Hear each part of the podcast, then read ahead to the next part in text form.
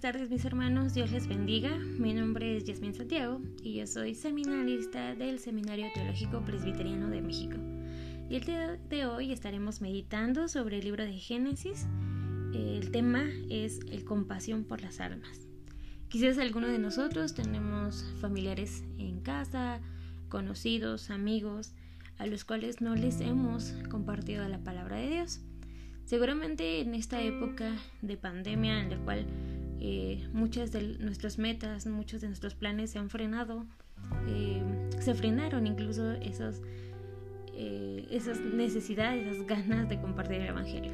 Por otro lado, también hemos tenido un, un respiro, hemos tenido el tiempo para poder hacerlo. E incluso algunas oportunidades. Y hermano, usted aprovechó aquellas oportunidades, esta palabra de compasión se, le es muy familiar. ¿Y por qué hablo de esto? Bueno, eh, el día de hoy estaremos meditando sobre esta parte de, de, las escrituras, este, el Antiguo Testamento, el cual yo les pido hermanos que puedan abrir ahí en sus hogares. Es el libro de Génesis, capítulo 21, versículo 16 el cual le voy a dar lectura en este momento y dice, y se fue y se sentó enfrente a distancia de un tiro de arco porque decía, no veré cuando el muchacho muera. Y cuando ella se sentó enfrente, el muchacho alzó su voz y lloró. Si vamos un poquito más atrás, recordamos que según la palabra de Dios, este niño Isaac iba a ser también el heredero de Abraham.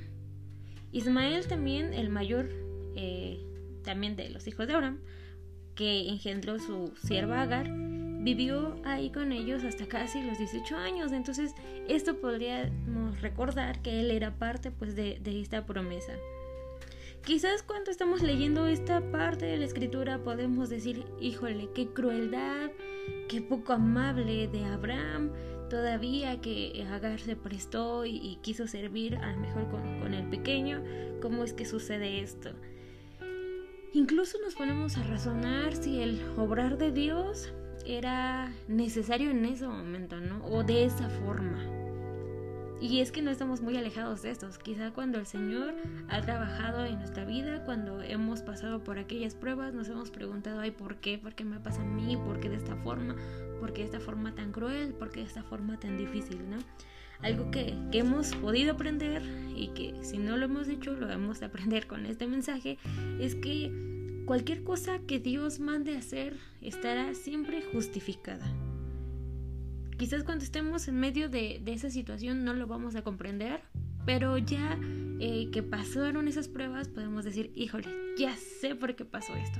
Aprendí esto de lo que el Señor me permitió vivir. Haga memoria, hermano, y seguramente encontrará la justificación de aquel eh, proceso por el cual tuvo que pasar. De por qué pasó eso. Bueno, eh, el Señor tenía ese propósito para el momento. Está justificado. El Señor sabía que esta situación eh, de ser, de empujar a Agar o a Ismael hacia el desierto, eh, el darle cierta independencia, pues no era algo divorciado de, aquel, de, que, de aquella promesa que Dios le había hecho a Abraham. De hecho, vamos a ver cómo eh, en Génesis 17:20 eh, dice aquí que yo los bendeciré y le haré fecundo y los multiplicaré en gran manera. Y Abraham engendrará doce príncipes y yo construiré una gran nación de él. Eso lo encontramos en esa parte de la escritura y vemos que si ambos pudieran eh, haber salido delante de la tienda de Abraham por fe, pues ahí mismo ellos iban a ser eh, sostenidos, con toda seguridad. Seguramente muy de temprano los despidió a Abraham, a, Agar y a Isaac. Y pues bueno, ellos eh, continuaron su camino, seguramente deambulaban porque no tenían una dirección fija. ¿Y qué pasa? Pues el suministro de agua se iba acabando poco a poco. Ellos por el caminar, eh, por el calor y por las condiciones extremas que podemos ver en los desiertos, eh, pues estaban siendo debilitados y pues ella ya no tuvo más que hacer más que acostarlo con una pequeña sombra que pudo encontrar ahí en, en el desierto, en, en, esa soledad. Y el estar sentada y ver a su hijo, y el sentirse impotente de no poderle dar agua o comida, pues ya se habían acabado las provisiones.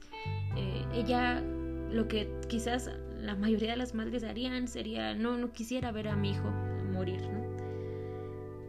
Seguramente eh, este puede ser una situación difícil de ver.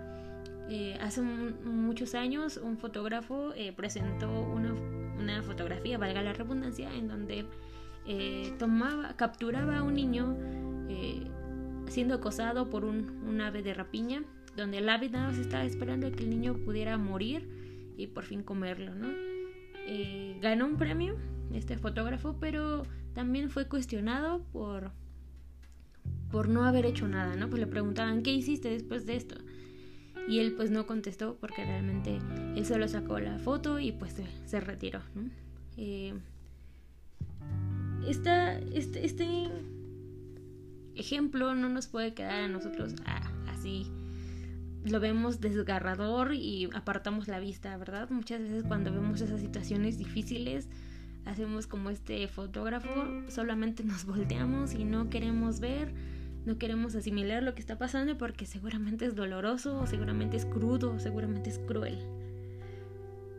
Y así poniéndonos en los zapatos de Agar, esta madre que, que sostuvo a su hijo en lo que pudo, pues no, no, tuvo la oportunidad de poder ah, darle más, ¿no? Entonces, ¿qué es lo que hizo?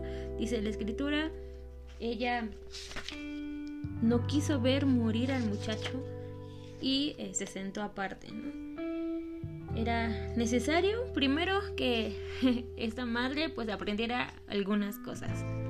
Si vamos a unos capítulos antes, bueno, unos versículos antes de este capítulo 21 de Génesis, vemos cómo Agar se estaba burlando de, esta mujer por no, eh, por no tener hijos, ¿verdad? Se estaba burlando de, Sara. Y dice, Sara dijo, y vio Sara que el hijo de Agar, egipcia, el cual le, esta le había dado a luz a Abraham, se burlaba de su hijo Isaac. Hasta también eh, vemos aquí un espíritu altivo.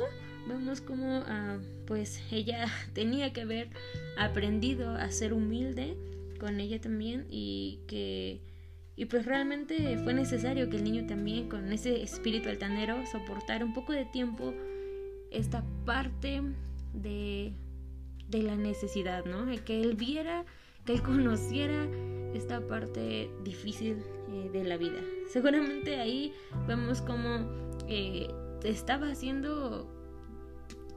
transformado, trabajado su carácter, ¿no? Y, bueno, esto es una medida un poco difícil, un poquito extrema, sin embargo vemos cómo era un poquito necesario que ellos cambiaran, que ellos aprendieran de esta situación, lo cual nos lleva a meditar en, en ¿qué hacemos nosotros después de una situación similar? ¿no? Bueno, no podríamos decir, bueno, a mí también me mandaron al desierto, pero seguramente allí eh, en su hogar, en su trabajo, con sus amistades, ha tenido una situación similar, una situación difícil en la cual eh, no sabemos por qué nos pasan las cosas, pero ¿qué pasa al final? Eh, al final nosotros como buenos hijos de Dios debemos sentarnos y reflexionar que hemos trabajado en nuestro carácter, eh, en nuestra vida, en nuestros actos, a partir de ese momento en el que se nos presentó pues esta, eh, este problema, ¿no? Esta dificultad.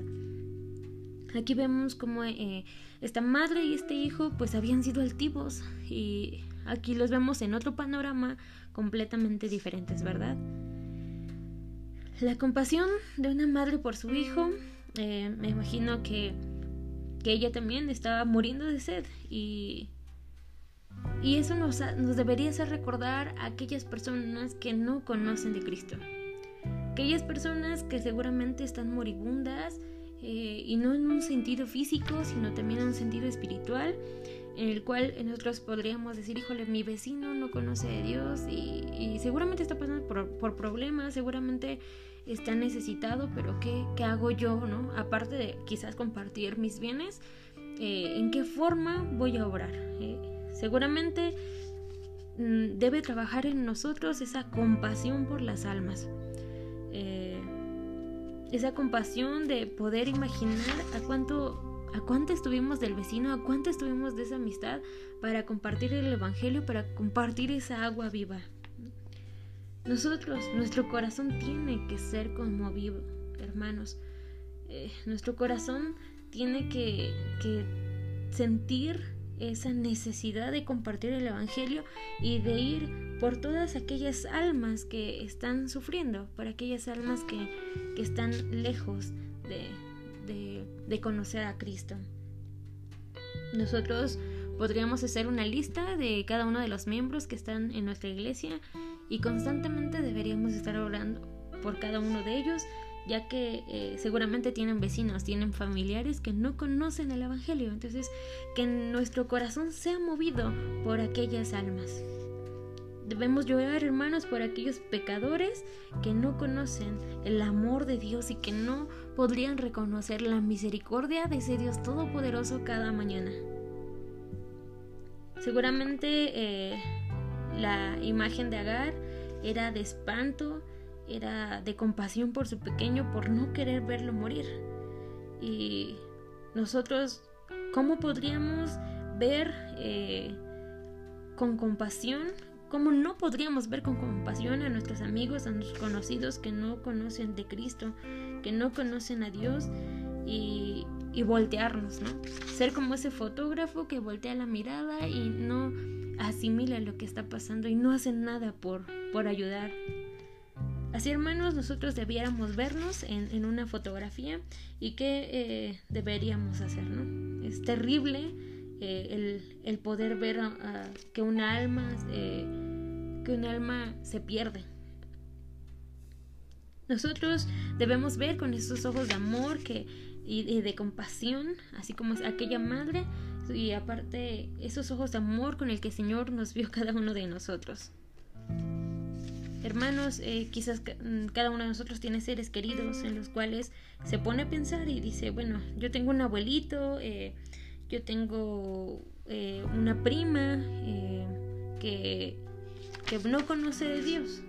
¿Qué, ¿Qué debo hacer? Bueno, hermano, nosotros debemos de animarnos unos a otros para ver esa compasión, compasión por las almas y quizás eh, no lo sabemos, pero aquellos por quienes oramos pudieran tener en este momento eh, la necesidad de Dios, ¿no?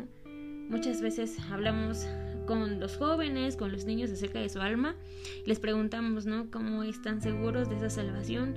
Y podría decirse que ellos dirían, no, yo tengo vida todavía para rato sabemos cada uno de nosotros que debemos eh, predicar diariamente el Evangelio porque diariamente lo olvidamos hermanos y recordar estas palabras eh, de compasión, de compasión por aquellas almas que, que, no han escuchado.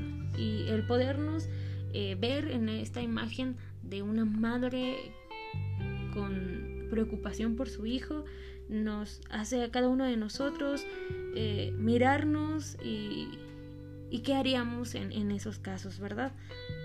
Hoy, hermanos, nosotros tenemos esa posibilidad, tenemos todos los medios a nuestro alcance para hacerlo, desde nuestro celular, desde nuestro muro, desde las llamadas, desde la visitación. Ah, quizás se nos hace un poco difícil por la situación pandémica en la que nos encontramos, pero el Señor siempre obra a través de diferentes medios. Entonces es nuestro deber el continuar orando, hermanos, el continuar obrando sobre todo. Y que no se pierda en nosotros ese sentido, ese sentido de compasión que muchas veces callamos. Muchas veces eh, tenemos ese sentido de, compasión y, nos hacemos ciegos o damos largas, ¿no? Hay, hay una palabrita que ha estado circulando mucho, que es la procrastinación. Eh, ¿cuántos, ¿Cuántas veces tenemos que hacer algo y decimos más al rato, eh, la típica palabra del mexicano, ahorita, que realmente no tiene una medida de tiempo específica, pero cada uno de nosotros como buenos cristianos, como seguidores de, de nuestro Cristo, debemos dar frutos hoy, ahora, y no eh, el estar dándole tiempo, el estar alargando cada uno de nuestros deberes por perder los ojos, eh, por perder nuestro enfoque, ¿verdad, hermanos?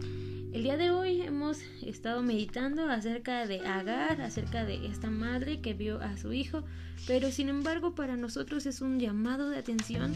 Si usted, hermano, no, no se ha sentido movido, ore a nuestro Dios porque debemos tener esa compasión por las almas diariamente.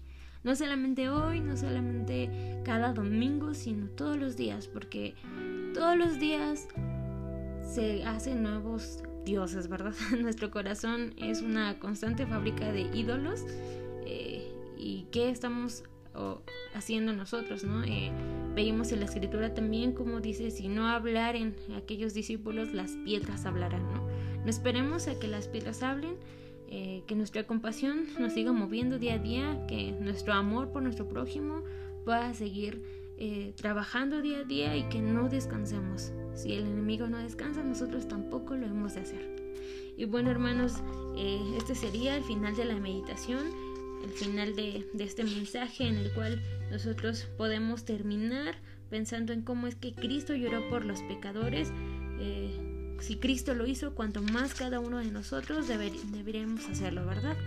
Dios les bendiga mis hermanos y les invito a terminar con una oración ahí en sus hogares y que el Señor nos permita tener compasión día a día por aquellas personas que no han escuchado el Evangelio.